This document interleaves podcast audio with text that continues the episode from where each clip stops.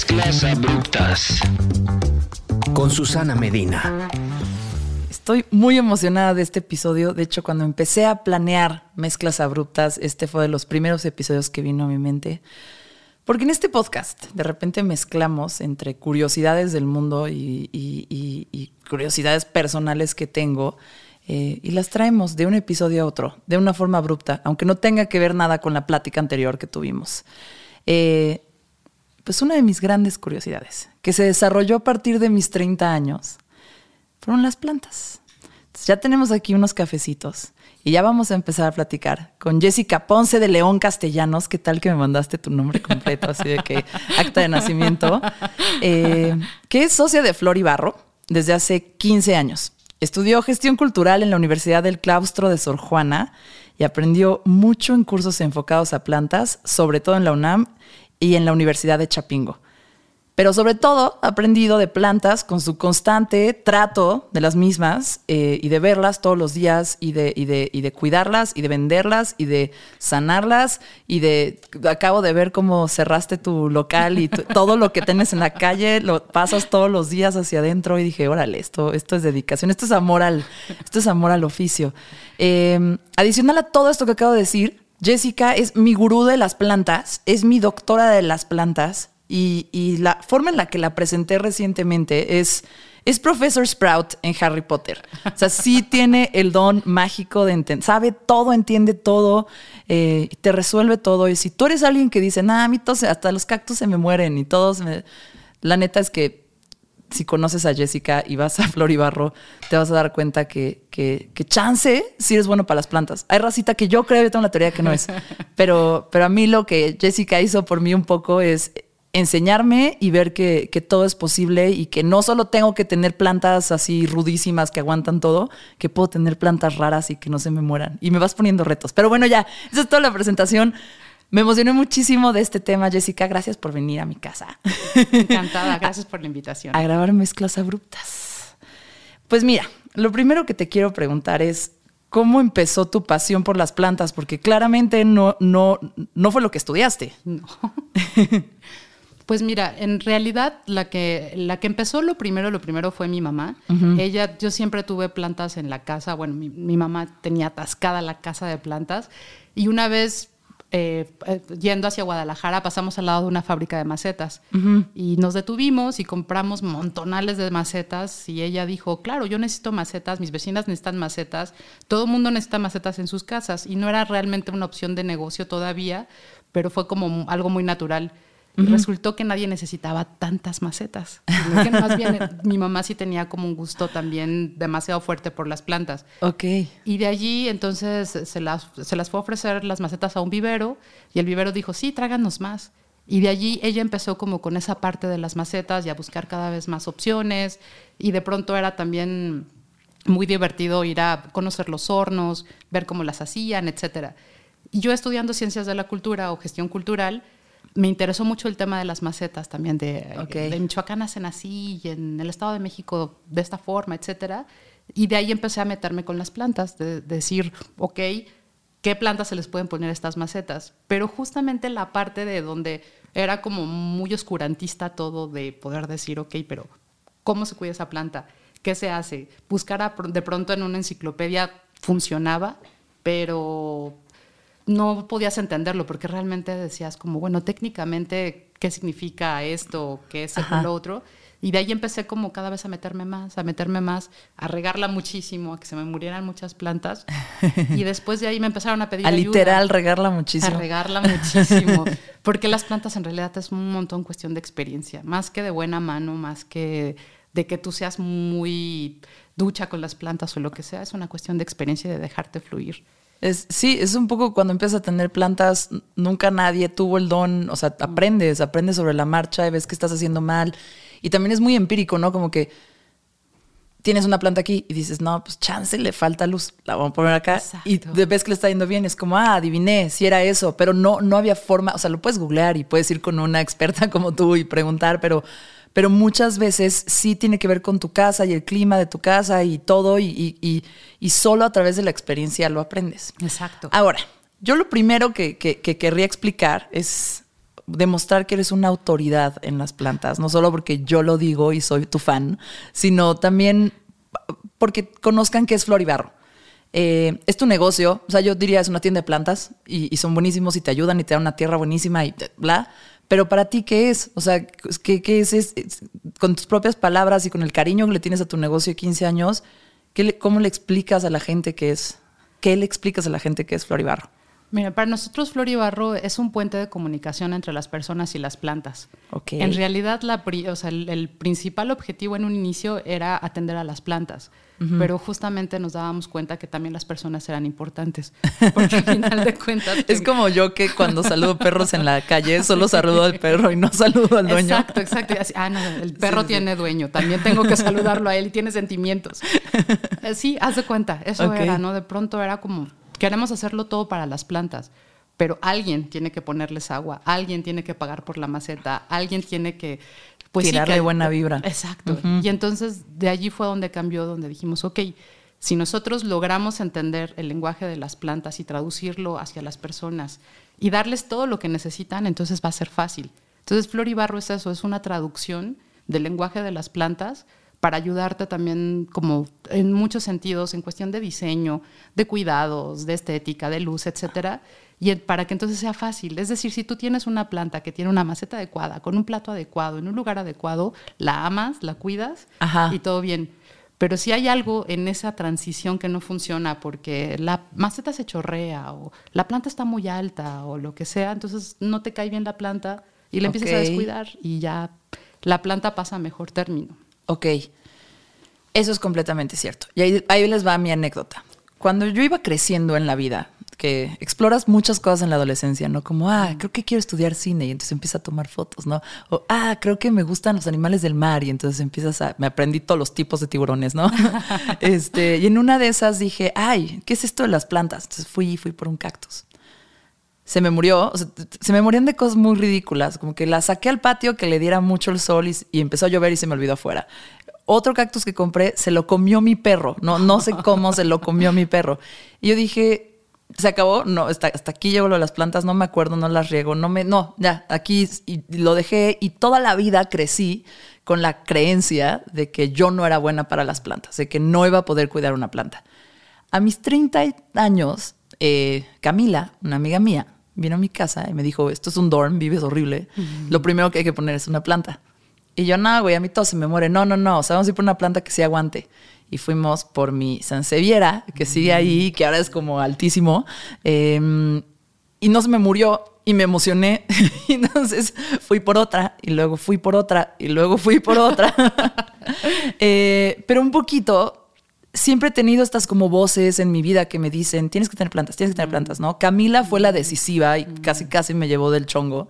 Eh, pero también tuve un jefe en la radio que me decía, tú tienes que tener plantas, tienes que aprender. Y toda su oficina en la radio estaba llena de plantas, ¿no? Y tienes que conocer a los de Flor y Barro. Ellos te van a enseñar, ellos te van a enseñar. En ese momento yo tenía veintitantos años, fue hasta los 30 que cuando no se me murió una y me empezó a dar más curiosidad, te volví a encontrar porque ya, ya nos seguíamos en Instagram. Tú de repente cuando yo ponía, oigan, ¿esta planta cómo se llama? Me contestabas tú. Yo decía, ah, qué buena onda los de Flor y Barro. Nunca los voy a comprar porque yo no, o sea, no soy buena para esto. Y ahora soy clientaza, ¿no? Así de que... eh, es un poco mi experiencia con las plantas y la cuento un poquito porque creo que mucha gente piensa eso de sí misma. Y a mí las plantas en particular me han dado una alegría muy específica. Una, así que súper egoísta, me hace sentir mejor persona. O sea, digo, no mames, si, si, no se me muere esta cosa y que me preocupo y la cuido, es como significa que no soy tan mala, no soy tan Voldemort como a veces creo. La otra es como que el ir, cambiarlos de macetas, ir contigo a cuidar a esta o moverlas a la luz o limpiarle las hojas, también me, está, me genera como una especie de, momento muy, muy en el aquí y en ahora, muy presencial, muy de estar cuidando esto, muy como de apreciar las cosas chiquitas y también, me, aunque estoy cuidando una planta, como que termina siendo tiempo que me doy a mí misma, ¿no? Eh, y, y nada, y fuera de eso es si de repente empiezas a ver tantas plantas diferentes y extrañas y se te explota el cerebro así de cómo puede ser que esto exista. Em, y nada, lo cuento un poco porque, porque es más allá de que te fascinen las plantas, como a lo mejor te puede gustar el fútbol. Es, es como que hay una cosa ahí que se cruza. ¿Tú cuáles crees que sean los beneficios que le trae a alguien tener plantas? Ah, innumerables en realidad. Mucho de lo que dices, creo, también concuerdo contigo. Yo no he encontrado hasta ahora un solo acto humano en el que no interfiera una planta. ¿no? Y lo dejo de tarea y por favor alguien dígame un ejemplo. Todos en realidad, textil, comida, eh, casa, bueno, simplemente todos los derivados del petróleo, de donde vienen las plantas, etcétera, ¿no? Entonces, en realidad, tener contacto con las plantas significa también como un poco más regresar también a lo que es ser terrestre, ¿no? O sea, es como ellas son terrestres, nosotros somos terrestres, ah. habitamos un mundo en conjunto y yo no sé quién necesita más de quién, ¿eh? Entonces Justo esa era una pregunta que te iba a hacer. Pero espera, lo de la Tierra, me voy a poner bien esotérica, acá me digo forever, pero yo que mi carta astral es pura agua, de que soy cáncer, ascendente Pisces y luna Pisces, eh, me dicen mucho que lo que necesito es hacer tierra, ¿no? Hacer ejercicio, caminar mucho y a lo mejor, no sé, pero pues si alguien por ahí está en agua como yo, eh, las plantas pueden aterrizarte, ¿no? Lo hacen, lo hacen porque una cosa que es como muy importante, tú no cuidas a una planta. Sí. Tú tienes una, una planta tienes a una compañera. Sí. Porque justamente ella en realidad no te necesitaba hasta que la pusiste en un invernadero y después vino a tu casa. Ese es el nivel de necesidad que tiene de ti. Pero de ahí en fuera, realmente nosotros no las ayudamos hacer fotosíntesis, no, no las ayudamos a procesar el agua, no les ayudamos a nada. Es más, si no hubiéramos interferido, ellas estarían bien, donde crecieron y, Exacto. Que es justo lo que te iba a preguntar. A mí se me hace una cosa bien rara de nosotros vamos a un invernadero o una tienda, sacas, bueno, yo voy a una tienda contigo, también podría ir a un invernadero, pero vas, la sacas una planta de su lugar y luego asumes que, ah, pues güey, chingas, ahora vas a vivir en mi casa. ¿Por qué? Porque no puedes pelear. O sea, no tienes, tienes opción, ya sabes. Y llegué a la conclusión, me, encantó que dijiste eso porque hoy que estaba preparando el programa dije, las plantas no nos necesitan. O sea, yo la necesito para parte de salud mental, la necesito para aterrizarme, ya sí. Eh, la necesito como, como un ejercicio de, de, aprender a cortar la hora en la que estoy trabajando y irme a tu tienda a resolver lo de mi planta que se puso amarilla. O sea, como que me ayuda, me ayuda, lo necesito. O sea, yo ya llegué a un punto que necesito las plantas pero ellas no necesitan nada de nosotros. Pero agradecen estar con nosotros. Eso, es lo que te iba a preguntar. ¿Qué crees que piensen las plantas de nosotros? O sea, ¿qué crees que piensen las plantas de tu casa, de ti? Una que ya estamos muy hacinados. Así de, güey, no cabemos. pero eso es como lo fabuloso de las plantas. En realidad, afortunadamente no tienen emocionalidad humana, ¿no? No es como, ah, no me regaste, entonces ya no voy a revivir y me trataste mal. Ellas son de, dame agua, dame nutrientes, dame todo lo que necesito y si estructuralmente todavía puedo, yo revivo. Y yo vuelvo a crecer y yo vuelvo. Entonces eso es como, pues qué buena onda son en ese sentido porque no es tan como un mamífero, ¿no? De pronto, pues sí, los mamíferos tienen otro tipo de memoria y emocionalidad, etcétera. Las plantas no, las plantas dicen, yo voy de crecer, yo voy de aprovechar todo y si, si puedo y tengo con qué, lo voy a hacer.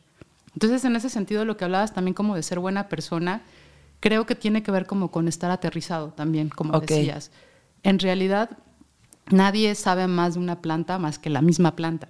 Entonces, cuando alguien te pregunta, por ejemplo, oye, es que tengo una planta así en mi casa, que bla, bla, bla, siempre la respuesta es, ojalá puedas traerla para que la veamos.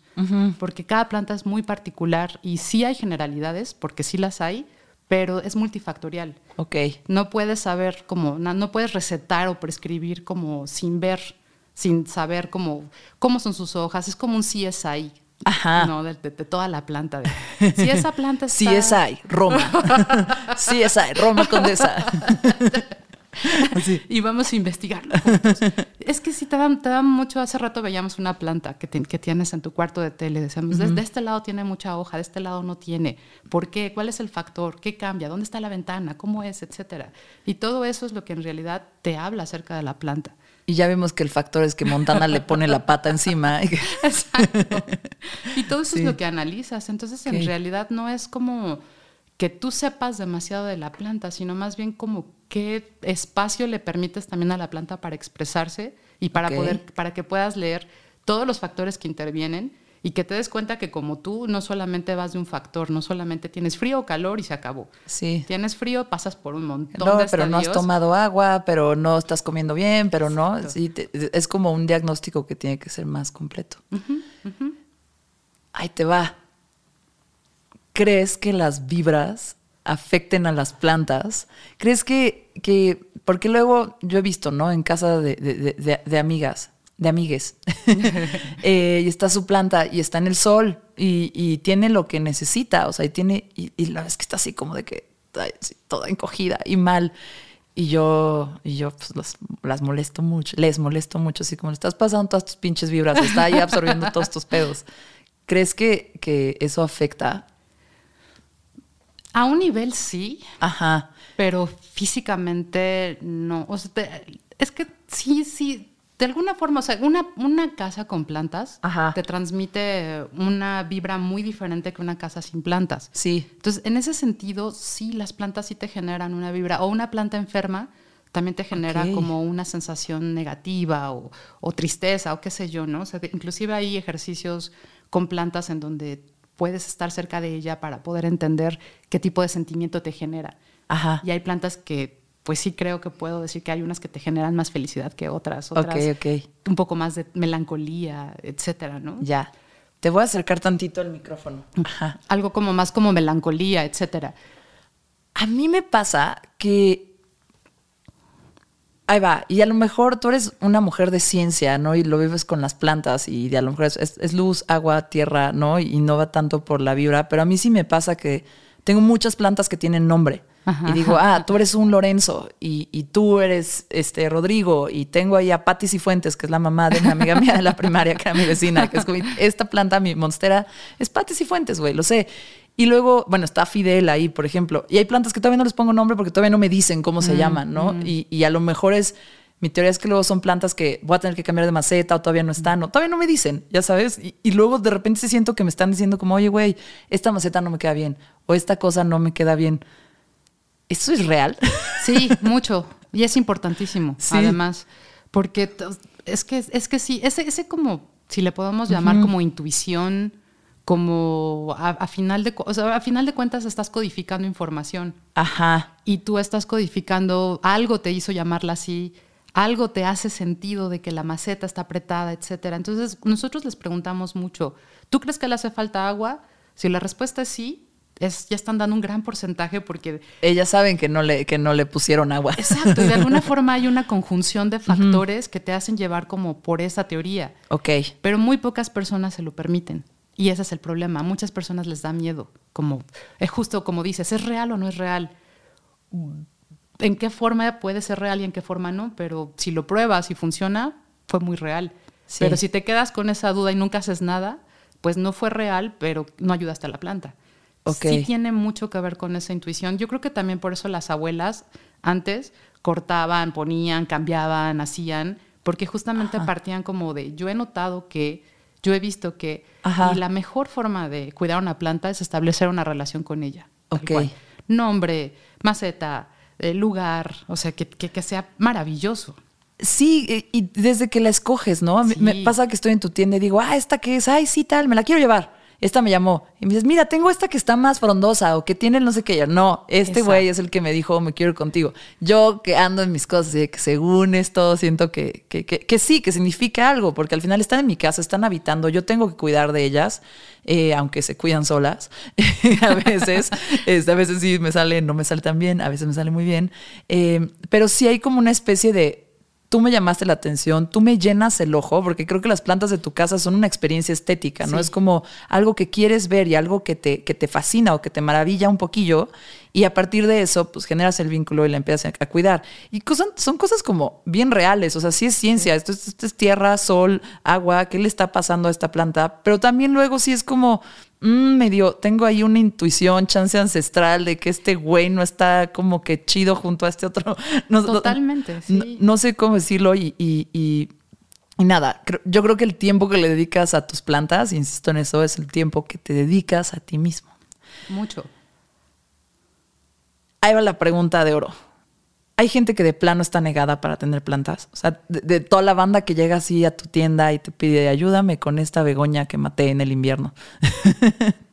Creo que los únicos que están negados son los que tampoco se permiten un poco de experimentación y apertura. Que quieren como algo muy racional.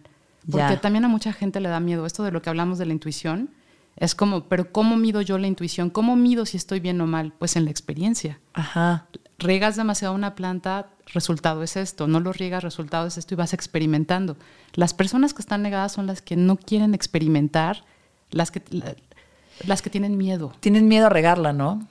o a lo que sea. ¿no? O sea, a- literal, a, a cagarla, pues, ¿no? a regarla o a no regarla. cagarla. Me encanta el meme de, de no hay que regarla y divirtámonos mientras podamos. ¿Qué le dijo un jardinero a otro jardinero? Ah, sí, sí, sí. Sí. Divirtamos mientras podamos. Es que, es que creo que eso, eso del miedo, eso de permitirse, es algo que actualmente se está perdiendo mucho. Eh, Es como, es esa de prueba, error, observación, observar a tus plantas, justamente esas relaciones. Si yo observo que mi planta ayer no tenía puntos amarillos y el día de hoy tiene puntos amarillos, lo siguiente que tengo que hacer es, ¿por qué? ¿Qué cambió? ¿Qué hice diferente? ¿Qué pasa diferente? Algo que es como, me parece muy extraño, es de pronto explicarle a las personas el clima. Sí. ¿no? Así de, es que tú, si tú te acuerdas, la semana pasada te pusiste suéter y esta semana ya no. Sí. Entonces, ¿qué eso quiere decir que hubo un cambio de clima. Entonces, a veces les decimos, si tú quisieras escoger todo un, un atuendo para las siguientes dos semanas y yo te dijera, ok, pero si no incluyes chamarra y hace frío, ni modo, porque tú no puedes como sacar algo diferente de lo que ya escogiste. Lo mismo pasa con las plantas. Puede ser que tú todos los jueves las riegues, pero si cambia el clima, pues, ¿qué tiene, no? O sea, Sí, la riegas y, el martes y no es tu culpa. Juan. Sí. Exacto, ni, ni, ni de ella, ni de nadie. Ajá. Ese tipo de cambios, ese tipo como de, de ser un poco maleables, cuando no lo eres, creo que son las personas que se les podría llamar negadas. Y a lo mejor una planta te puede enseñar a desarrollar eso. Totalmente. Sí. Totalmente.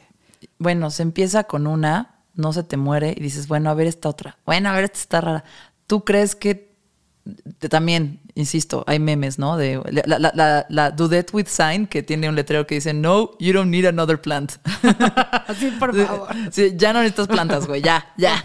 Y todas las morras siempre así de que te- te- el chiste también el meme de la Roma Condesa que la morra caminando con su Sí. con su con su monsterita, con su mini hule, con su con su eh, se me acaba de olvidar el nombre de esa, siempre se me olvida. ¿Cuál? ¿Esta la peperomia? No. No, la la Pitonia. no, la de- la del aren- arenero esa. Ay, Una equeveria. equeveria, pero son no son son Suculentas. suculentas, ¿no? En la Roma abundan las suculentas. Este y el típico meme dice como, como- la típica morra comprando plantas y el güey cargándole las macetas, ¿no? Tu novio atrás cargándote las macetas. Eh, ya se me olvidó la pregunta que te iba a hacer, pero ah sí, ya. Comprar plantas causa adicción. Soy adicta. Dime, soy, tengo que ir a rehab de las plantas. o me tengo que mudar nada más a un lugar más grande. exacto. Solamente si ya no tienes espacio, genuinamente no tienes espacio y sigues metiéndolas o ya Ajá. no puedes por tiempo de regar, etcétera, entonces sí lo eres. Pero si digamos que eres funcional, tu espacio es funcional, tus técnicas de regado son funcionales, no lo eres. Porque además es algo como muy otra vez instintivo. Todos queremos verde, todos queremos tener un contacto con, con- con los cambios que suceden mucho más allá de nosotros. Todos nos vemos maravillados cuando crece una hoja, cuando cambia de color, cuando sale la flor, etcétera. Y no importa cuántos años tengas o cuántas plantas hayas visto en tu vida o, con- o cuántas hayas vendido o con cuántas hayas trabajado, ¿no? Así sale una flor y te, te- te vuelves a maravillar. Porque además es tu flor, Ajá. es tu flor, tú lo, lo- es tu relación, tú lo lograste, tu espacio. Y lo la planta hizo. así de no, güey, fui yo. Tú no hiciste nada. Pero bueno, eso es cierto. Las Ajá. plantas en la naturaleza no necesitan nada, pero las plantas cuando están en macetas, Sí. allí sí necesitan de ti completamente, ¿no? Porque allí sí es, es muy diferente hacer jardinería en un espacio, o sea, jardín como tal tierra, que Ajá. jardinería como lo hacemos ahora en macetas. Sí. Porque solo ese pequeño volumen cúbico que tiene la planta tiene que ser perfecto. Ahí es donde tienes que preguntarles. Nosotros decimos, en todo lo que es primavera y verano es cuando tienes que hacer jardinería más fuerte. Cambio de macetas, de- eh, generar fertilizantes, darles poda, bla, bla, bla, todo eso. En, en otoño te puedes ir de vacaciones un poco porque la actividad de las plantas ya bajó, es decir, ya las atendiste a todas, ya están preciosas y en invierno solo sobreviven. Sí. Y otra vez primavera es otra vez preguntarle a todas. A ver, tiene un año que te cambié la maceta. Hace un año que hice esto. ¿Qué, ¿Qué, más necesitas para que tú puedas seguir haciendo tu trabajo? ¿Qué quieres? Y con eso entonces se genera una relación mucho más sencilla.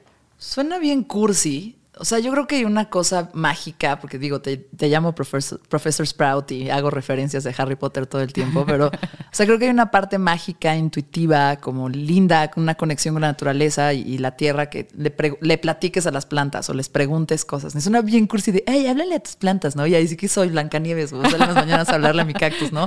O sea, no creo que, o sea, creo que a mí me sale sin querer. O sea, se me hacía súper cursi que me dijeran eso y de repente cuando me acerco de, güey, ¿cómo están? Ya llegué, este, perdón que no les puse agua ayer, ¿no? Le tocaba el miércoles, pero pues les tocó el jueves y, y de repente es como, ah, ¿qué necesitas tú?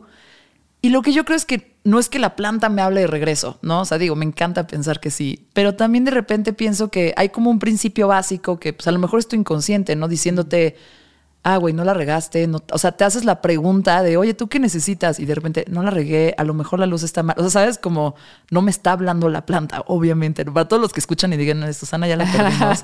este, o sea, como que, es, es, es, lindo como ver a una planta y medio tú mismo hablar, o sea, hablarle a las plantas funciona. Sí, funciona. Y no les va a salir sin querer. O sea, de repente van a decir, ya soy esa señora que le platica a sus plantas va una pregunta. Dijiste algo muy, muy lindo ahorita que estábamos haciendo el café, que dijiste que las plantas... Ahí va. Creo que las plantas algo que nos enseñan es su capacidad de adaptación, ¿sabes? Y de transformación y de crecer hacia donde tienes que crecer, encontrar tu espacio, ¿no? Y dijiste, las plantas están cabronas, o sea, así dijiste. O sea, si pudieran moverse ya nos hubieran conquistado. y todo el mundo piensa que las plantas son buenas, pero hay plantas malas. ¿Cuáles son las plantas malas? Por favor, dime. Las carnívoras, ¿cuáles? Las parásitas. Ok. Pero son súper inteligentes. O sea, no estamos discutiendo como inteligencia, pero o sea, son mala onda porque parasitan al, hospedero a un árbol. O sea, todo, el muérdago. Hay uno que se llama este, lengua del diablo. Ajá. Y literal lo es porque ella llega como muy delgadita Ajá. y se empieza a meter entre la rama, dentro de la rama. O sea, crece ah. dentro de la rama. Y una vez que llega al centro del árbol o al centro del hospedero, empieza a crecer y empieza a alimentarse a través de él. Entonces utiliza toda la estructura del árbol para hacerse cargo de él y además solamente vive mientras el árbol vive y mientras tanto saca unas flores preciosas que les encantan a los polinizadores que va a permitir que se los lleve a otros árboles. Y ya, ¿no? Hasta ahí llegó la función de la planta, lo mató. Serían como los mafiosos del mundo de las plantas, ¿no? Es como... Ajá crecen a costa de los demás. Pero no, ¿cómo podrías decir que son malas? O sea, solo están haciendo lo que es como un virus. Es cierto. ¿no? Eso es cierto. No, sí, en ese sentido. Más bien lo que yo lo que quería decir es que la gente siente que todas las plantas son buenas y buena onda y o sea, todo es como, ah. como que todas las plantas tienen corazones, digamos. Pero hay muchas plantas que son muy inteligentes y que con, con tal de sobrevivir. Maquiavélicas. Maquiavélicas. Sí. Exacto. Con tal de sobrevivir. Esas plantas, si estuviéramos en Hogwarts, estarían en Slytherin. y tu monstera sería Gryffindor, 100%. y no sé, a lo mejor Hufflepuff sería, ¿qué? Tu begoña, que está rara, ¿no? Y como medio exótica. Me gusta eso. Y además son súper diversas. Va una pregunta bien básica. Eh, que creo que puedo contestar yo, pero tú me dirás. Para alguien que está empezando y quiere tener una planta, ¿cuál es la primera planta que le recomiendas? Más que la primera planta, lo que primero recomiendo es hacer un análisis de su espacio. Ok. ¿Qué tipo de espacio tienes y con microclimas? ¿A qué me refiero? Tu sala puede sentirse muy tropical si vives en un piso 10 donde el sol le da de lleno y no tienes ningún obstáculo. Ok. Pero tu, tu cocina está del otro lado, donde enfrente tienes un edificio y hace sombra, entonces es más templado. Este depa es así, Beyond the North, Beyond the Wall, así de, de repente hace un pinche frío que no entiendes. Eso es lo que tienes que tomar en cuenta, porque en mm. realidad lo, lo, que hace fácil o difícil a una planta es entre más, entre mejor puedas reproducir el hábitat que ella ya tenía, en donde vivía, más fácil va a ser para ti y para ella entre más alejado seas de ese hábitat, es decir, un cactus. por Ajá, ejemplo, ¿no? sí. ¿Cómo es el hábitat de un cactus? Desértico, poca agua, sol fuerte, fortísimo, este, no sé, pocos animales, lo cual significa Pocos amigos. pocos amigos, lo cual que significa poca Sí. fertilización, etcétera. ¿no?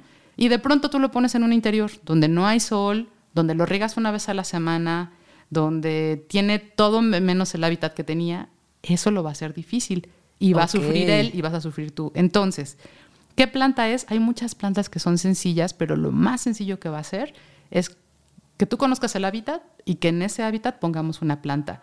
Ok. Y, digamos, ese primer paso. Segundo paso, sí, sí escoge plantas que tienen una capacidad de adaptación mucho más amplia. Por ejemplo, tú decías tu Sansevieria, Ajá. que fuera de las primeras. Ella está en el ranking de la NASA que, para que se las lleven a Marte por su capacidad de adaptación. Se adapta al sol, se adapta a la sombra, tiene textil, se ¿Qué les- reproduce súper fácil. Qué listillas, ¿no? Así que plantas que pueden ser astronautas. Sí, sí. Y además, ella, este, físicamente comprobado, limpia el ambiente. ¿Y qué onda con los.? Ah, sí. Sí, lo hace, lo hace. Ahora, es como un ventilador. Si tú pones un ventilador chiquito, Ajá. te va a dar poquito aire. Si pones uno grande, te va a dar para toda Voy la a llenar habitación. esto de Sansevieria. De verdad que funciona. Órale. ¿No se te hace bien raro? Tengo dos preguntas bien random, que ni siquiera están en la preparación, pero una, ¿no se te hace bien raro los nombres que les ponemos a las plantas? Pero, o sea, el nombre, el nombre de calle, así le, le podemos llamar, ¿no? Así de, sí, mire, este es un amor de hombre. sí. y, es que- y aquí tiene este el- el- la, la lengua de suegra, que es la Sansevieria, ¿no? Exacto.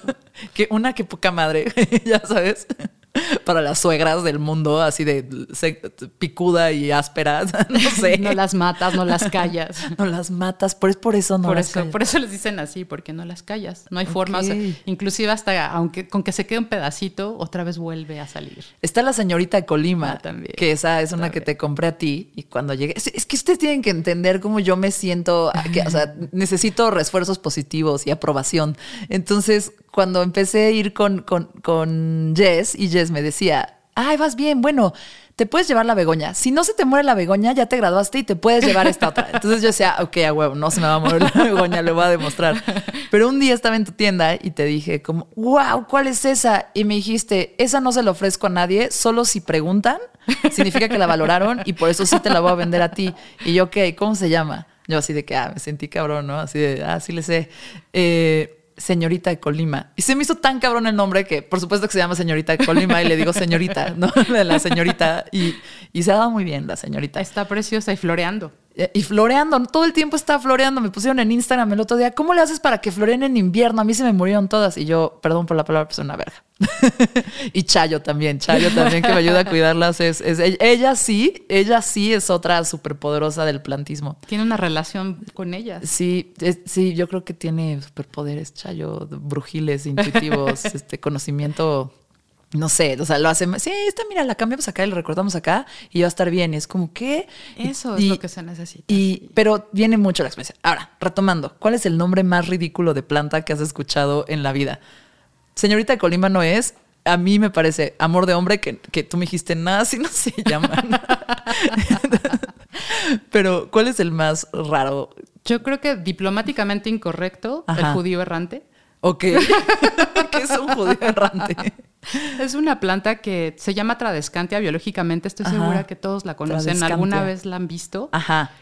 Y le dicen judío errante porque cortas un pedacito y lo plantas y eh, enraiza demasiado, enraiza muy rápido, pero además también él solo, o sea, es como tienes esa planta y Ah. casi todas tus macetas terminan con un pedacito de esa planta. Y en México le llaman judío errante. No es mi amor de hombre. Exacto, exacto. El judío errante que tengo es mi amor de hombre. Exacto. Ese me lo dio mi novio, entonces Chance le inventó el nombre así de que, de que ah, Amor esta de hombre. Y está precioso tu, tu, Es- tu- sí, tu mi amor de hombre, sí, Tradescantia. O judío errante. Sí, lo- Mm. los nombres mexicanos, por ejemplo, hay otro en suculentas Ajá. que está todo el- casi todas las partes del cuerpo de Shrek. Entonces están orejas de Shrek, manos de Shrek, No. patas de Shrek. Y cuando los ves sí parecen. Sí, pare. así, así lo son. Entonces los nombres mexicanos son Yo creo muy que- chistosos. Si no eres mexicano, si no tienes el potencial de divertirte. o sea, se me parece una tragedia. O sea, creo que nosotros nos divertimos con absolutamente todo, lo posible que pueda convertirse en comedia o en chiste o en carrilla. Se va a convertir y te vas a divertir. Y eso se- lo valoro muchísimo. Siguiente pregunta rara. que esta es una cosa. Las, las, se me olvida el nombre siempre. Suculentas. Las suculentas. Me parecen un misterio. O sea, me parecen unas divas. Me parece, o sea, ninguna se me. yo- nada me ha sobrevivido. O sea, espero que esa nueva que tengo ahí, que me dio mi suegra, sobreviva porque la dio mi suegra. Qué pena si no. Pero se me hacen unas divas. Son bien difíciles. Entonces, voy un día a un hike, este, por Hidalgo y trepamos un monte cañón y llegamos así como a la- llegamos al pico, bueno, no el pico le podremos llamar, pero sí a la cima y era así como ya pura roca y había un precipicio. Y en esa cima de pura roca había suculentas saliendo entre las grietas, así en una piedra, perfectas, preciosas. Y yo así como, güey. ¿cómo puedes encima de una piedra, no sé cuántos metros de altura, estar a toda madre y no aguantes en la Roma Condesa? Con todo lo que necesitas. Y yo no vivo en la Roma Condesa, ¿no? Pero es como el, el chiste, el meme. de- Luego, la otra es, voy a- al Nevado de Toluca, ahorita que ya me encantó porque ya como que ahora sí lo protegieron y entonces ya hay caminos trazados Ah, y empezó a florecer. lo- cosa del Nevado de Toluca, me gustaba muchísimo ir y lle- iba a mis perros. En la pandemia lo cerraron y pasó tantos meses cerrados sin que la gente estuviera cruzando, no hubiera perros, que empezó a florecer y empezaron a ver conejos otra vez y empezaron a saber más plantas y a ver. Entonces, como que no sé quién se responsabilizó ahí, eh, pero dijeron, vamos a protegerlo. Y hicieron rutas trazadas, ya no puedes caminar por ningún lugar, ya no puedes llevar a tu perro. Es una tragedia, pero también me parece un sacrificio chido que hacer de no llevar a tu perro a esa aventura porque él se, se restablezca ese lugar, ¿no? Eh, y entonces fui hace poco, cuando ya con este contexto, y había unas suculentas Que en te medio de mueres. así, que te mueres en medio del cactus. Y nunca las había visto en el cráter, nunca. Y yo dije, güey, con neta, ¿cómo aquí en un cráter quieres vivir? No quieres vivir en mi casa y estás muy chula y no te dejas. ¿Qué onda con las suculentas? O sea, explica eso, porque a nadie le sobreviven, según yo.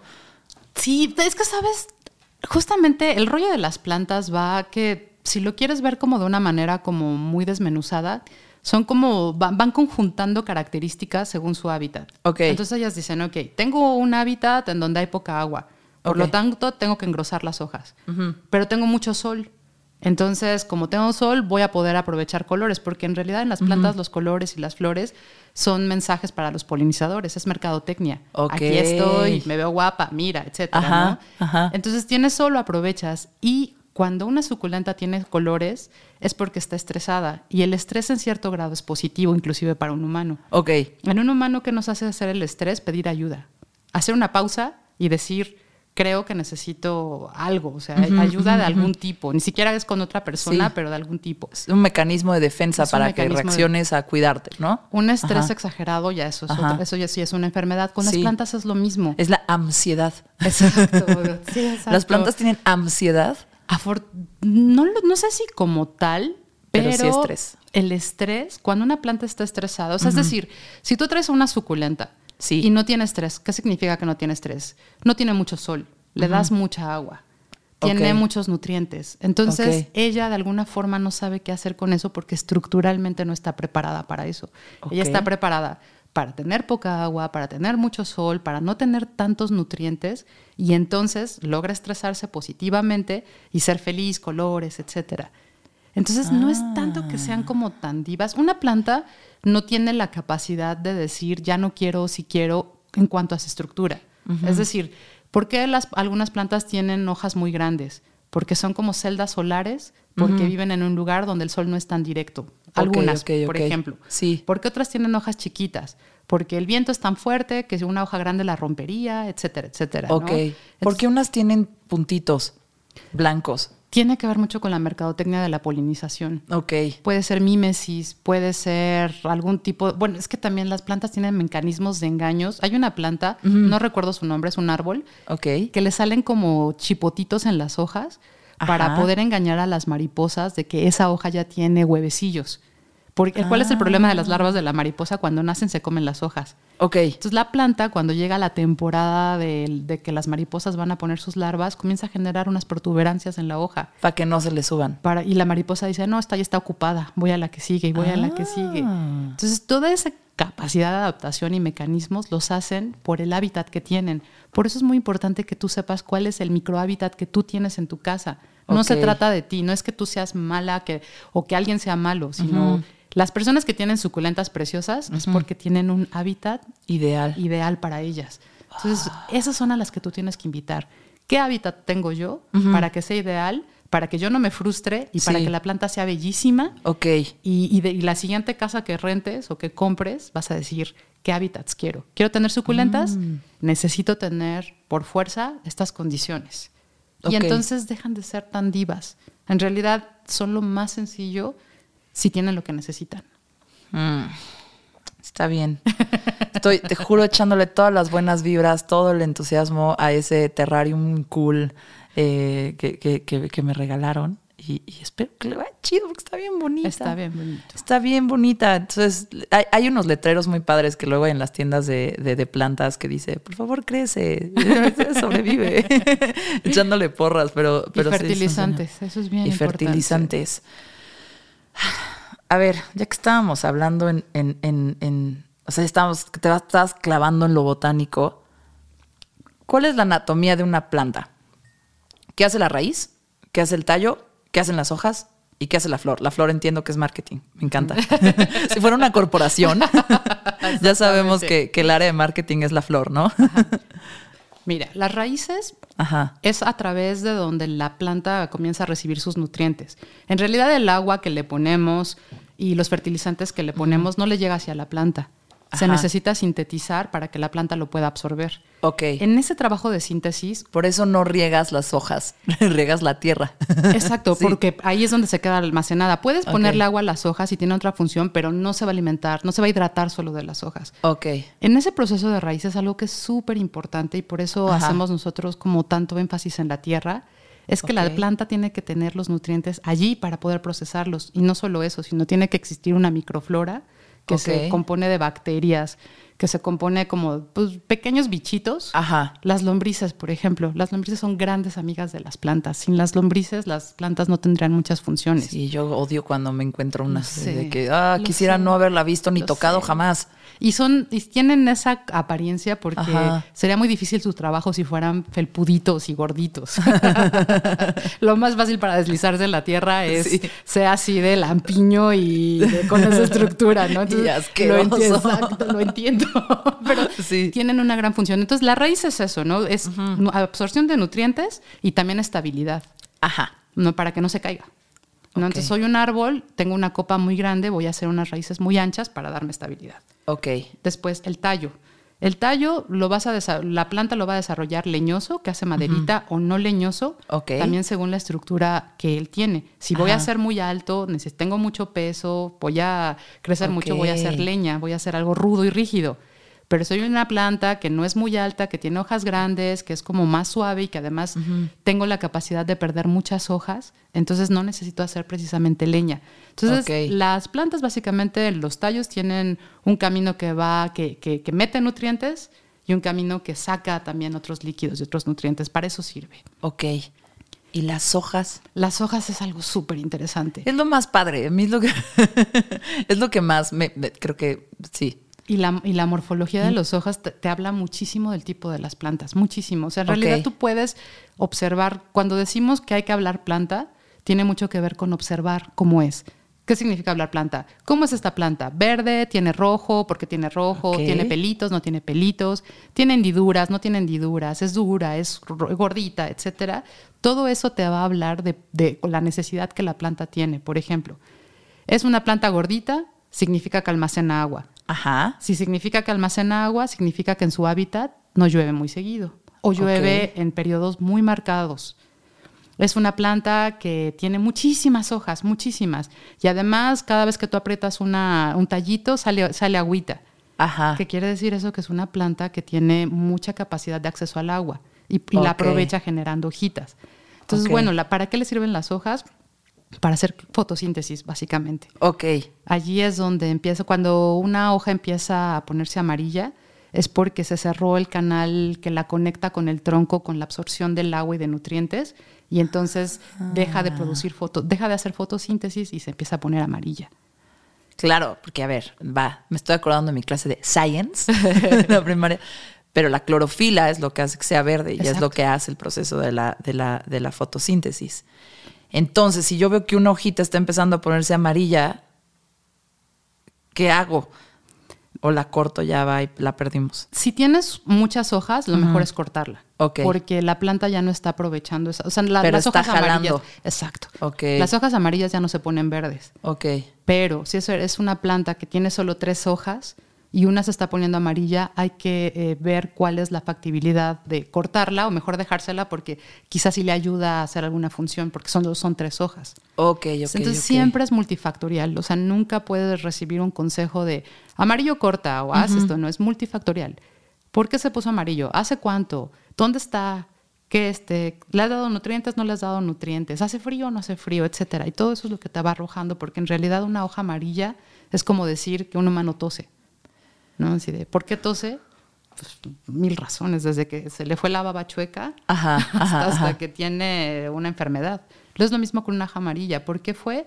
Se pudo haber roto, se pudo, pude, puede ser falta de fertilizantes, no sé. Entonces, por eso haces como una serie de preguntas globales que te llevan a una que te llevan a, a una hipótesis, ¿no? una y luego ya sí. Exacto. Oye, a ver, em, yo tengo un tip que tú me diste y que a lo mejor aprendí mal, porque luego sí me ha pasado, que es, en- y, y dime si es, si es correcto, porque creo que es un muy buen tip para también cuando alguien no tan bueno te asesora en las plantas, que mínimo tú sepas, ya sabes, sí, sí, sí, señorita, sí, es de, sí es de sol. No, no, no, esta sí es de sombra, sí le aguanta. Y entonces de que llegas y nada, se te muere en la sombra, ¿no? El tip es, tú me dijiste que entre más colores tengan las hojas, más cerca tienen que estar del sol. Y ya, esa es mi regla. Digo, obviamente si son cactáceas o si son no, que ya sabes, pero esas, las hojas que, pues el follaje así de, de colores va cerca del sol, ¿correcto? Correcto, muy ¿Sí? correcto. Esa es, un esa es una muy buena guía. Las plantas entre más funciones elevadas tienen, ¿qué significa funciones elevadas? Ajá. Color, fruto, aroma, este, formas raras, qué sé yo. Ajá. Entre más funciones elevadas tienen, más energía van a necesitar. Ok. Y la energía lumínica es una de las principales. Por eso sí, color. Y color puede ser inclusive un verde intenso. ¿no? Ok. O sea, te- el verde bosque sería como el verde que, es- que puedes alejar más de la luz. Ajá. Y entre más como rojizo, rosa, colores de suculentas, más luz van a, van a necesitar. En realidad, nosotros vemos el color de la planta que ella alcanza a reflejar. O sea, las plantas comen todos los colores, Ok. Pero el que reflejan hacia afuera es el verde, por eso las vemos verdes. Ok. Cuando una planta refleja color es porque tiene la capacidad de comer esa cantidad de luz y todavía reflejar ese color. Ok. Entonces, sí, si, si ves una planta que tiene muchos colores, por fuerza, tiene que ir cerca de la luz. Y la luz también hay diferentes intensidades. ok. No es lo mismo un sol directo. Nosotros les decimos, Es que es- dicen, resolana, sol Ah, sí. directo, este, ¿cuál es la otra? Eh, que- que Luz dices como- indirecta, quizá. Luz indirecta, sí que es como, ¿cómo? cómo? Tienes que ser como, de- de entender de iluminación y fotografía. Para de interiorismo, como así de, yo no sé si la de mi ventana es resolana o luz directa. mire, creo que una forma medio fácil de explicarla es, vamos a imaginar que, la, que, que el sol, la luz solar, Ajá, es pintura. ajá, Si te pinta completamente, o sea, digamos que si, si, si tú recibes sol directo y te pinta totalmente, eso es sol directo. No hay nada que se interponga Ajá. entre tú y el sol. traga luz, exteriores, que te dé, o sea, que no haya sombras. Que no Ajá. haya nada de sombras. Eso Ajá. es sol directo, intenso, rudo. Siguiente paso, vamos a llamarle sol tamizado. Ajá. ¿Qué significa? Que hay como algo que está filtrando al sol. ¿Cómo qué puede ser filtrar? ¿Qué puede filtrar el, tragaluz. El tragaluz. Ajá. Un árbol más grande al lado. Ok. Una ventana. Ya. Una cortina. Sí. Otra planta. Eso quiere decir que ya no te estás pintando completamente de- de- del sol, sino hay pedacitos tuyos que ya están quedándose sin pintura. Ok. Y es como cuando vas a la playa. Puedes estar debajo de la palapa y el sol se sigue como rebotando. Tú te sigues bronceando, pero súper leve porque ya hay algo encima de ti, ya hay algo que está filtrando al sol, Ok. pero sigue estando muy cerca. Ok. Después de allí nos pasaríamos a luz intensa, Ajá. Que digamos que en esa luz intensa ya no te pinta el sol, Ok. pero justamente sigue, sigue proyectándose o rebotando tanto que al menos si alcanzas a tener un poquito de color. Ya no es el color intenso, pero es un poquito de color. Eso sería luz intensa. Ok. Por ejemplo, ¿dónde es luz intensa? Cerca de una ventana, pero que no da sol. Esta ventana, así, no la pueden ver, pero esta ventana es luz intensa. Si no te da Sí. sol, si no te pinta, eso es luz intensa. Ok. Y la sombra, a mí otro tip tuyo que me gustó mucho fue, tu planta de la sombra puede sobrevivir si en el día puedes leer en ese lugar.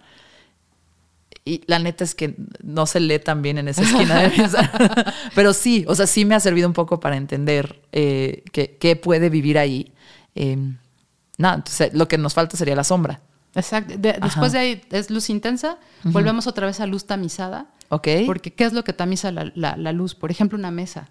Si, si- si tienes algo, algo que se interponga entre la luz, y eso, eso tienen que cuidarlo mucho. Siempre vean como que la luz intensa pasa directamente hasta donde está la planta. Si tienes una silla, si tienes un perchero que normalmente llenas de, de chamarras y entonces Ajá. se vuelve más oscuro, pusiste el arbolito de Navidad y eso hizo que le tapara toda la luz intensa que le llegaba a las plantas. Sí. Entonces de eso ya pasamos a luz tamizada. De ahí pasaríamos a semisombra, que semisombra sigue siendo para un humano muy iluminado, ya no sol, pero muy iluminado. Y luego la sombra, que como bien dices, sombra, estamos hablando en realidad de, la, de que tengas una luz suficiente para que puedas leer durante el día sin tener que prender la luz artificial y no te cueste trabajo. Ok. Y como último, para englobar, no existen las plantas de sombra y de sol. No hay un, algo tan tajante. Existen las plantas de más luz, sol directo, Ajá. y de menos luz, hasta llegar a una iluminación donde todavía puedas seguir leyendo. Ok. Si no puedes leer, no hay nada que No hay, te sobreviva. no hay planta que sobreviva ahí. No pueden hacer fotosíntesis. Ya no se puede. Ok. Creo que esos tips básicos están, están buenísimos. Acaban de dar así una universidad de, de- de definir qué plantas pueden tener. Ahí va. ¿Qué es lo más mágico que tú has aprendido de una planta? ¿Qué es lo que más te ha sorprendido? Yo creo que aprender a escuchar y la capacidad de adaptación. Ok. ¿A qué me refiero con aprender a escuchar? Cuando tú estás trabajando con una planta, cuando la estás trasplantando, cuando estás haciendo algo, en realidad no eres tú como humano trabajando a la planta, sino eres tú como humano servidor preguntándole qué necesita. Y esa capacidad de poder leer qué necesita, de pronto lo extrapolas con lo demás, ¿no? Entonces es como, ¿qué necesita mi perro? ¿Qué necesita mi amigo? Y, y- y no porque tengas ¿Qué que necesita el señor que está pa- paseando al perro que me gustó? Exacto. ¿Qué necesitan los demás? Como, como en esta situación de escuchar, Ok. de, de- de- de preguntar, de ver, porque cuando tú intentas tratar a una planta desde tu conocimiento, como yo sé mucho y por lo tanto yo voy a llegar, o sea, yo sé cómo tratar todas las suculentas y esta es la fórmula y ta, ta, ta, ta, ¿no? Ajá. No funciona. Pero cuando tú le preguntas a la planta, tú eres una suculenta, pero ¿qué cualidades tienes? ¿En dónde vives? ¿Cómo te cuidan? Pa, ta, ta, ta. Es cuando en realidad llegas a una respuesta y de pronto cuando lo aplicas en otras cosas de la vida dices, "Ah, mira, no era tan difícil preguntar. ¿Tú crees que el cuidar de plantas, o sea, a mí me parece que es un gigantesco ejercicio de paciencia? O sea, mi, mi orquídea, súper, súper bonita, eh, que es- se llama Dimitri, eh, de repente me desesperé y no floreaba. Y yo dije, ya, esta cosa ya, ya la voy a sacar. Y Chayo me dijo, no, a ver, vamos a ponerla aquí abajo del tragaluz. Y yo, no, pero me dijeron que era de sombra. Y me dijo, no, abajo del tragaluz, vamos a probarlo. Eh, y después de seis meses o más, de repente floreó y me dijo, ¿ves? Tenía razón. Y de repente florea dos veces al año, ¿no? Y como que algo que, que mucha gente se desespera y saca sus plantas, algo es como ten la paciencia de dejar que las cosas se desenvuelvan y empiecen a y, y ve qué pasa, ¿no? Es- a mí luego me pasa que digo, ay, esta planta yo creo que no, no, no va tan sombra, la voy a poner en el sol. Y luego ya lo veo un ratito en el sol y digo, no, no le está. Y es como, espérate, déjale un mes, déjala un poco más y vas a empezar a ver resultados. Entonces, algo que a mí me han enseñado es que yo soy, mi misión en la vida es aprender a ser paciente, creo. Qué bonito. Eh, creo que algo que me han enseñado las plantas es a tener paciencia y tener un poco de fe en Sí. que las cosas se van a ir componiendo un poquillo. Sí, es que, es que es, ese como pasarla al, al domo, tomar esa decisión es escuchar a la planta. Más que escucharla con palabras, Es como conjuntar esa información de decir, bueno, si aquí no florea y las condiciones son sombra, frío, etcétera, voy a probar algo. Y desesperanza. Y desesperanza. voy a probar esperanza, calor y buena onda. Sí. Pero esas preguntas en realidad no te las puedes preguntar si no eres una persona que está constantemente observando o que no está, como dices, teniendo paciencia para ver cuál es el resultado de las cosas. Entonces también creo que cuando tú empiezas a, comprender a una planta, a tener una relación con ella, también te rebota a ti algo como, ok, si la planta necesita fertilizantes, ¿yo qué tipo de fertilizantes necesito? Si empezó a hacer calor y la planta necesita más agua, seguramente yo también me necesito hidratar más. Ok. Si, si a la planta le funciona que la cortes este, con ciertas fases de la luna, a mí cómo me afecta eso. Ay, ¿cómo? ¿Cómo está eso que fases de la luna? Y no es tan holístico, ¿eh? es, es, muy bueno. ¿Cómo funciona el mar? ¿Cómo funcionan las mareas? La, luna las jala. O sea, que es lo que estoy sacando del tema, pero es lo que me pasa un poco con los horóscopos, ¿no? Y es así como, a ver, si la luna afecta la marea, ¿no? Y eso es como física, pero también afecta a nuestros ciclos menstruales y también afecta, ¿cómo no? la posición de la Tierra, claro. del hospital en la Tierra en el universo no va a afectar qué tipo de persona eres, ¿no? Si, si está comprobado que de repente, este, si eres un, si naciste en la noche, puedes tener ciertas, como eres una persona que eres más activa en la noche, ¿no? no sé, igual lo estoy explicando mal, pero lo que voy es, me parece muy mágico, y no hay una explicación científica, lo sé, pero me parece muy mágico que que la luna puede afectar las cosas. es muy mágico en, el, en, la cuestión también de la sorpresa. las plantas en realidad son universales, no se quedan solamente como en, pensamiento tierra o pensar. Es que el problema es que el humano en nuestro pensamiento somos muy reduccionistas. Binarios, ¿no? También. Sí, sí, es como si no lo veo no existe o si, si existe sí lo este, si existe sí lo creo, etcétera. Pero para las plantas va mucho más allá. Ellas dicen, ok, yo tengo este, esta inclinación, por lo tanto el sol me da así, la luna está allá y la influencia y todo eso, porque físicamente ellas al estar compuestas de agua en todo el cuerpo les afecta. Entonces, si tú quieres hacer una poda de hojas, lo mejor es cuando la cuando, pero con la luna cuando está creciendo. Ajá. Porque matas una gallina y luego te, haces un ritual. Sí, sí, sí. La onda es que la salvia de, de las plantas va a estar abajo porque justamente la luna no, no va a estar atrayendo hacia arriba en los líquidos de la planta. Si tú la cortas cuando está creciendo, la luna, y la salvia está abajo, la cicatrización de las hojas va a ser más rápido. Si tú la podas, en cambio, cuando la luna está llena, que es cuando hay más atracción de los líquidos hacia arriba, entonces la, eh, la cicatriz va a tardar más, porque va a estar mojada. Por eso la madera se corta o los árboles se cortan cuando la luna idealmente está creciendo para que la madera esté más seca. Entonces, todo, ojalá pudiéramos seguir todos ese tipo de cosas para, para no nada más hacerlo como tan racional, sino tomar en cuenta pues nuestro ser terrestre, nuestro ser universal, hablando del espacio, del universo, porque todo eso influye, por supuesto. Estoy impresionada esto que me cuentas de la luna ya se me hace Jedi Master. O sea, ya, se me hace como. yo nada más intento que no se me muera la monstera. Eh, pero creo que es fascinante entender cómo todo de repente está conectado con todo. Exacto. Y, como una cosita que, que, me queda un poquito de lo que hemos platicado ahorita es como. Está chido hablar de plantas. Aprendes mucho, no solo literalmente sobre la planta, porque a mí, por ejemplo, me dices tiburones, me aprendí todos los nombres de tiburones rapidísimo, así, no tuve un problema. Y los podía reconocer por aletas. Ahorita no puedo, pero chavita podía. Em, pero no se me pegan los nombres de las plantas. O sea, voy contigo y les digo mal a todas. Luego están muy complicados. O sea, entiendo por qué les terminan poniendo patas de Shrek, ¿no? sí, por amor de hombre. Em, pero algo que he aprendido contigo es aprendes de plantas y luego aprendes de otras cosas. O sea, ahorita acabo de aprender de la luna y en muchas ocasiones terminas aprendiendo de ti mismo. Muchas. Entonces, aunque se sientan, aunque sientan que, que, ya están muy old si empiezan a preocuparse por sus plantas y hablarles, o aunque sientan que no, qué oso, qué flojera, estas morras siguen hablando de plantas ahora. Cuando hablas de plantas, aprendes un chingo. Mucho. Todo. Y para irnos, Ahora sí, mezclas abruptas, cambiarte el tema, pero algo que me gusta mucho, porque yo te conocí por el radio. y creo que eras amiga de mi jefe del radio y, y escuchabas la estación también en la que trabajaba, ¿no? Entonces, y me gusta mucho que cuando voy a Floribarro siempre hay muy buena música. Muy indie rock, así es como muy. El otro día estaba My Morning Jacket y así como, wow, My Morning Jacket. ¿Qué música te gusta? Dime así bandas que te y que creas que las plantas de tu tienda le gustan.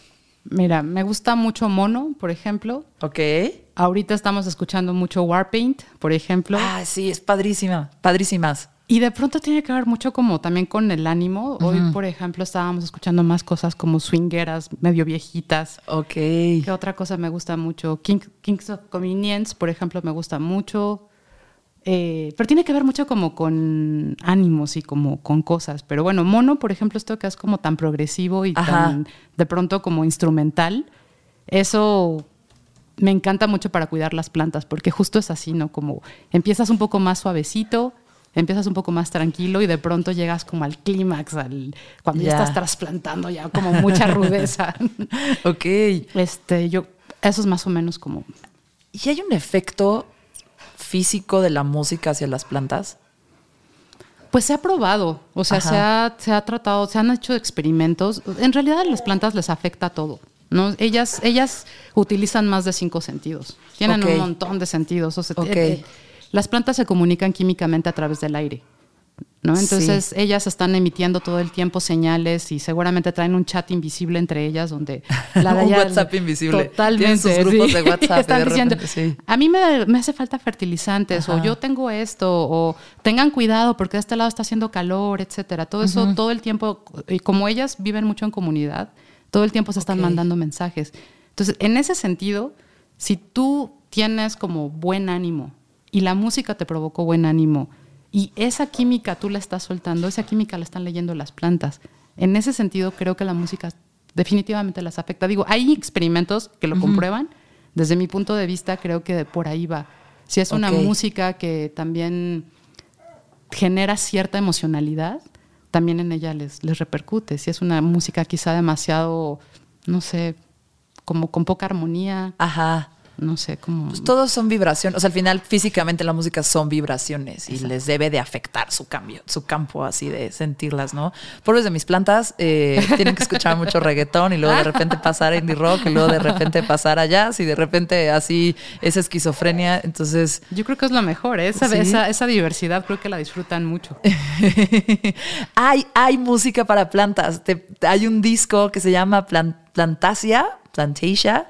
eh, creo que es de los 70, 60. Ahorita lo busco. Yo lo acabo de descubrir en Spotify. Me lo compartiste, está Sí, increíble. y literal es música que está pensada para, para plantas y cada rola tiene el nombre de una planta o de algo referente a la jardinería. Está padrísimo el disco, pónganselo, les va a dar paz, van a empezar a sentir que ustedes mismos hacen fotosíntesis eh, y nada. Acabo de acordarme de otra cosa que me gusta de música. Hay un artista que ya no sé si sigue haciendo cosas con plantas, se llama Ariel Gusick, Ok. y que él básicamente lo que hizo fue ponerle micrófonos a las plantas con instrumentos. Entonces le conectó unos sensores a la planta. Ya sé cuál es, y que tocas a la planta y empiezan a hacer sonidos. Yo tengo, yo las toqué un día y haces tu música. Está medio Brianino, Sí, así sí, como, sí, como ambiental, pero me gusta es si las, si las plantas pudieran hacer música. Sí, y, y- y tiene un, un- un montaje que está en el desierto y las plantas van haciendo diferentes músicas según va anocheciendo, va amaneciendo, con base en, en- en cómo es- está haciendo el flujo de su salvia, etcétera. Entonces, de alguna forma es como escuchar lo que sucede dentro de ellas. Y eso está súper interesante. Sí, las plantas son una locura. Hablando de escuchar eso que se oye en el fondo es mi perro y está desesperado ya se acabó. por salir. Eh, pero gracias, Jess. Estuvo súper interesante. Me encantó nerdear de esto que yo sé muy poco y tú sabes mucho. Eh, pero espero que a, a las personas que nos escucharon les haya servido de algo. Les haya, les haya, o, o les, les encanten las plantas y de alguna forma les gustó nerdear con, con nosotras. O eh, que digan, o sea, yo nunca iba a tener plantas, ¿qué es esto? Y hayan aprendido algo nuevo. Ojalá invítenlas a vivir con, con ustedes, no es tan difícil. O hayan entendido el problemita de su novia, de por qué no para de comprar macetas y plantas y, los obliga a cargar. Apóyenla. Apóyenla. Es bueno para ella. Es probablemente la mejor adicción que podría tener. De verdad que sí. Gracias, Jess. Gracias a ti. Muchas gracias por la invitación. Me encantó. Vayan a Floribarro. Importantísimo. esperamos por Está en la Roma. Por aquí los esperamos. Mezclas abruptas con Susana Medina. Sigue o suscríbete a este podcast para recibir un nuevo episodio cada semana. Deja una reseña. De preferencia cinco estrellas. Excelente servicio. Y si quieres seguir la conversación, busca arroba mezclas abruptas. Mezclas abruptas. O arroba Susy Rain. S-U-Z-Y Rain de lluvia en inglés. En Twitter o Instagram. Mezclas abruptas con Susana Medina.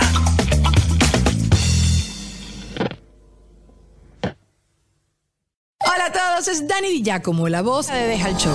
Tu espacio para tener conversaciones no convencionales y salir un poco de lo mismo. Todas las semanas tenemos un episodio nuevo, así que deja de aburrirte mientras manejas, cocinas, limpias o haces ejercicio. No te pierdas Deja el Show en todos los jueves. Lucky Land Casino asking people what's the weirdest place you've gotten lucky. Lucky? In line at the deli, I guess. Aha, in my dentist's office. More than once, actually. Do I have to say? Yes, you do. In the car before my kids' PTA meeting. Really? Yes. Excuse me, what's the weirdest place you've gotten lucky? I never win and tell. Well, there you have it. You can get lucky anywhere playing at LuckyLandSlots.com. Play for free right now. Are you feeling lucky? No purchase necessary. Void where prohibited by law. 18 plus. Terms and conditions apply. See website for details.